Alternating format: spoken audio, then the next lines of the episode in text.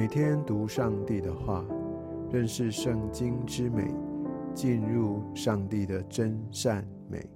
家人们平安，我是怀德。今天我们进入到创世纪第三十九章。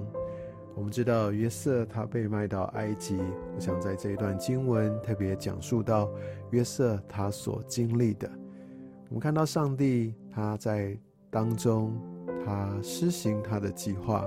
所以约瑟并不是被带到寻常的人家，而是到法老的一个重要的官员。他是法老的护卫长，护卫长是在法老的下面来掌管所有囚犯的官员。在当时，约瑟仍然是一个青年，但我们从他的做事、他的为人处事、他的一些的态度，给我们很多重要的提醒。在这一章的第二节，我们看到约瑟住在他主人埃及人的家中。我们可以知道，这就跟我们上班有点不同哦，因为我们上班，我们就是早上去工作，下午或傍晚我们回到家。那我们大部分的时间，也许。不是真正是在公司，或起码有很大一部分的时间是在办公室以外的地方，所以我们可以在职场做的有一定程度的一个包装跟形象。但约瑟他是住在那主人的家中，所以代表他的一举一动都会在主人的眼中来呈现。而当我们继续读到耶和华与他同在。约瑟他就百事顺利，好像约瑟他蒙福的一个很重要的关键就是耶和华与他同在。我相信这也是我们自身的渴望，但不知道你有没有想过，耶和华与我同在，是神来到我这边与我同在，会不会也有可能是我要去到神那边，让神的同在能够经历在我的身上呢？我相信在职场上面，或者在我们的家中、社区里，我们总是需要分别为圣。神要与我们同在，有个要件是我们必须是要愿意遵行神的道路，不是吗？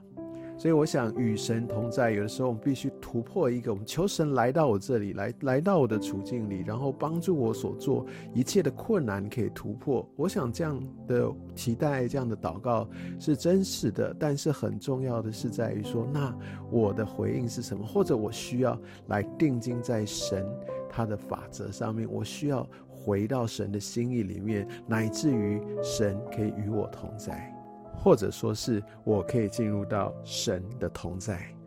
而在第四节，我们就可以看到，其实约瑟不是在一夕之间，好像因为上帝给他的这样的一个恩宠，所以好像主人就把一切都给他。我们可以看到，这是有一个次序的，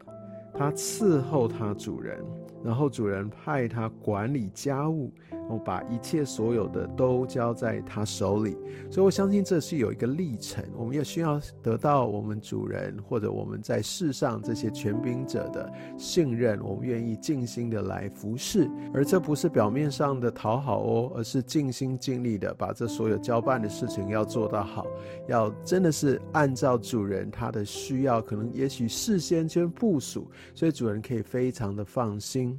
我想到这里给我们基督徒很深的一个提醒：我们之所以能够得到信任，我们之所以可以得到舞台，很重要的是，当然上帝与我们同在，上帝为我们开路，而我们要怎么样来服侍我们在地上的主人呢？所以我们要。先得到信任，因为透过我们的忠心尽责，所以有些时候，当我们想到啊，如果说我就是觉得，哎，老板做这件事情，我就不是很欣赏啊，我有的时候还会去呛他。有的时候我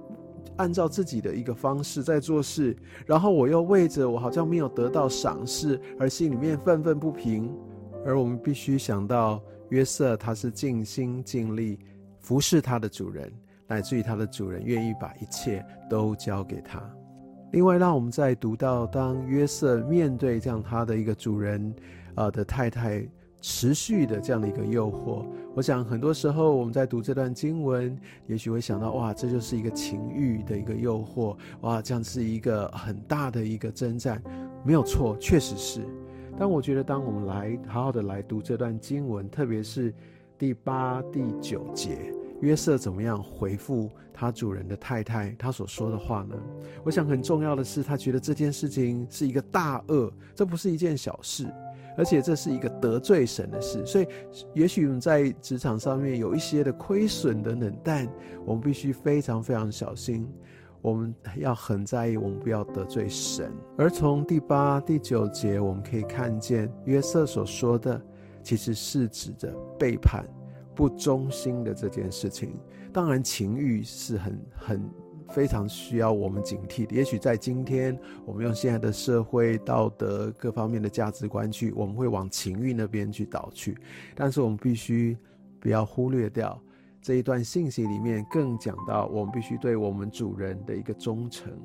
好像有些时候，嗯，我们对我们所掌握的这些的资源，我们有侵占，或者是甚至苟且、没有尽责的念头的时候，会不会其实也是得罪神呢？而从第十到十二节，我们可以看见约瑟面对这样的一个情欲征战，他的态度，他就是刻意的要分开，刻意的不要跟他们为伍，所以都不与他在一处。但是当这个情欲真的是就这样向他席卷而来的时候，他就是拼命逃跑。所以，我们绝对不要消极，绝对不要等候，绝对不要想说啊，其实也没关系。我想约瑟给我们很重要的提醒，对于这些想神提醒我们不可以得罪他的部分，我们必须非常非常积极的去避免、去逃避，不要让自己陷入有任何破口的可能，因为它带来的这些的影响会非常非常的深远。然后我们可以从后面的发展，我想这也让我们必须非常非常认识神他的计划，并不是说我们都。全心全意的在遵行神的法则，好像从此就天色常蓝，从此就一帆风顺，还是会经历到很大的困难，甚至像约瑟一样来承受这些的冤屈。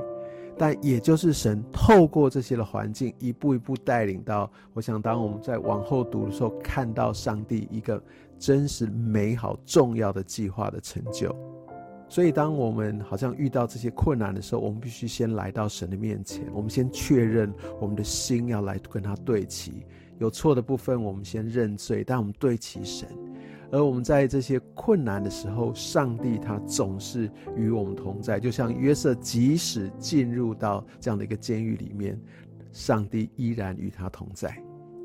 愿上帝祝福、保守、鼓励、带领我们每一位。